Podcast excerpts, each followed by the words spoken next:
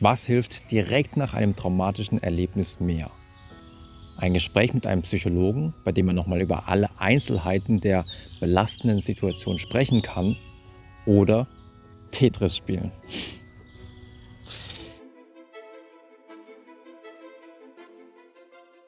Schon lange weiß man in der Psychologie, dass viele psychischen Probleme, viele psychischen Erkrankungen, egal ob es um Ängste, Depressionen, Zwangsstörungen und nicht zuletzt natürlich posttraumatische Belastungsstörungen geht, dass diese ihren Ursprung in belastenden Ereignissen haben. Also zum Beispiel in Ereignissen wie schlimmen Unfällen, Missbrauch, der Verlust einer geliebten Person oder auch einfach in extrem großen Misserfolgen. Also manchmal geht auch einfach mal alles schief und das kann einen auch über Tage, über Wochen, Monate oder vielleicht sogar manchmal auch über Jahre beschäftigen.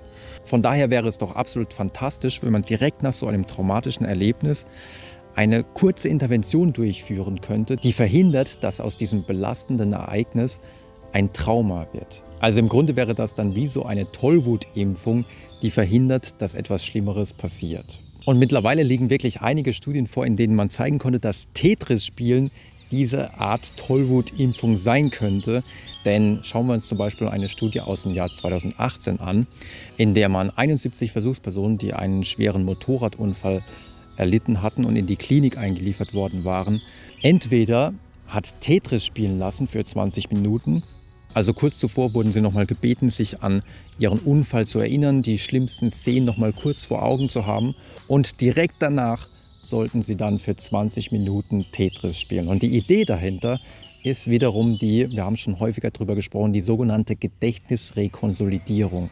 Die Idee, dass Erinnerungen veränderbar sind. Wenn ich sie abrufe, dann geraten sie in einen veränderbaren Zustand, indem ich sie zum Beispiel durch visuellen Input, das visuelle Arbeitsgedächtnis fordernden Input verändern kann. Das heißt, wenn ich Tetris spiele oder etwas anderes mache, was mein visuelles Arbeitsgedächtnis sehr herausfordert, während ich mich an diesen Unfall erinnere, dann vermixen sich diese Erinnerungen und die zuvor eindringliche, intrusive Erinnerung, die sich wirklich tief in mein Gedächtnis reingebrannt hatte, die Erinnerung an den Sturz, wird dann abgedämpft.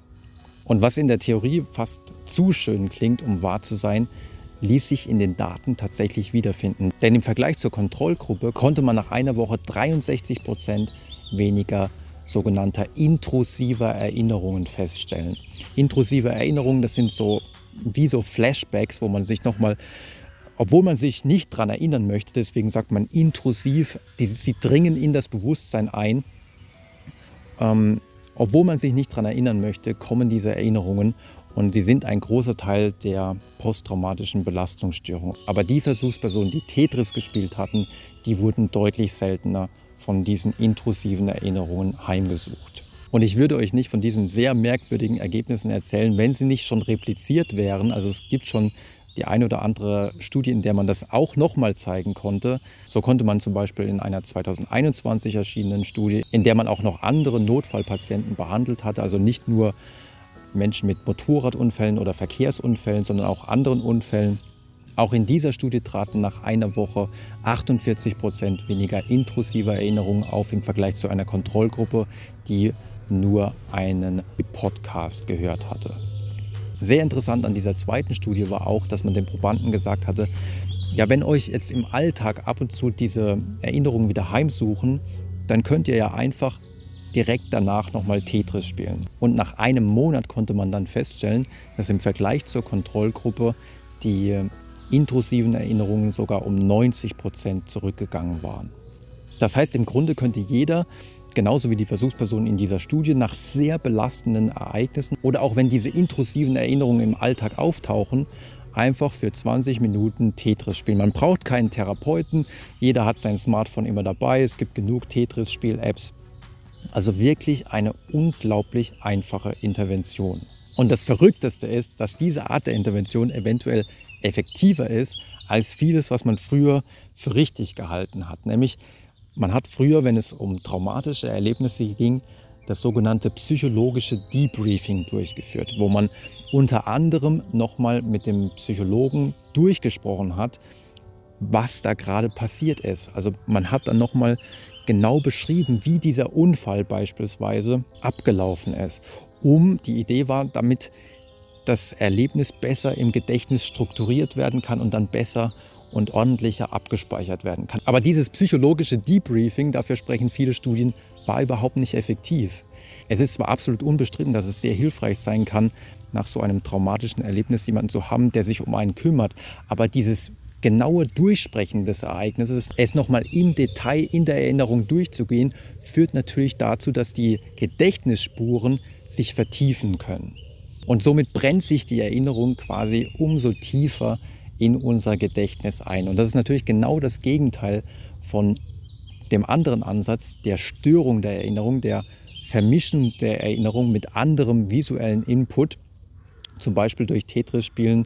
Es gibt sicherlich noch andere Methoden. Man denke zum Beispiel nur an EMDR-Therapie, an die Eye Movement Desensitization and Reprocessing Therapie, bei der man zum Beispiel durch schnelle Augenbewegungen nach links und nach rechts ebenfalls visuellen Input gibt, um traumatische Erinnerungen also es gibt mehrere Ansätze, das zu erklären, aber ich persönlich finde den Rekonsolidierungsansatz tatsächlich am besten, um durch diesen visuellen Input für das Arbeitsgedächtnis die alten traumatischen Erinnerungen beim Abspeichern zu stören.